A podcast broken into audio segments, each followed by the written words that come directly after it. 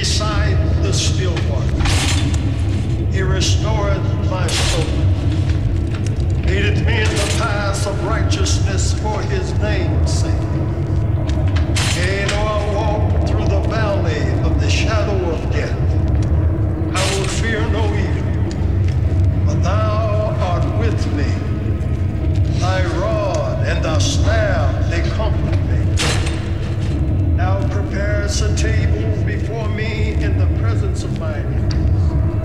Thou anointest my head with oil. My cup runneth over. Surely goodness and mercy shall follow me all the days of my life, and I will dwell in the house of the Lord